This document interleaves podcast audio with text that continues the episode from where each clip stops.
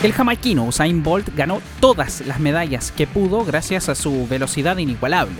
El rayo alcanzó una velocidad promedio de 45 kilómetros por hora cada vez que rompió un récord en los 100 o 200 metros planos y tenía una media de 37 kilómetros por hora en las pruebas clasificatorias. Hay un montón de atletas que han tratado de acercarse a ese sol y se han quemado en el intento. Pero hay un futbolista que sin proponérselo agarra vuelo con los botines y se ha transformado en un velocista en pasto. Kylian Mbappé tuvo un pique extraordinario que terminó con un golazo suyo. Se desplazó 99 metros alcanzando un pic de velocidad de 36 kilómetros por hora y esa métrica hizo que el equipo periodístico del equipo revisara otros partidos de Mbappé y los resultados fueron realmente asombrosos.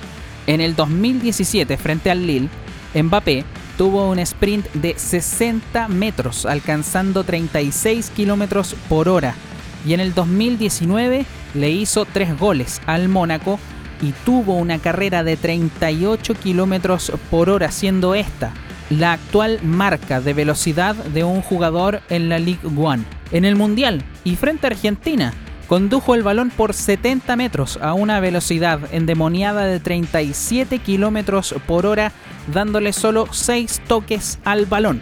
La dificultad para Mbappé es que hace ese recorrido a la velocidad de un superatleta como Usain Bolt en una superficie que no es lisa y con zapatos que son demasiado duros.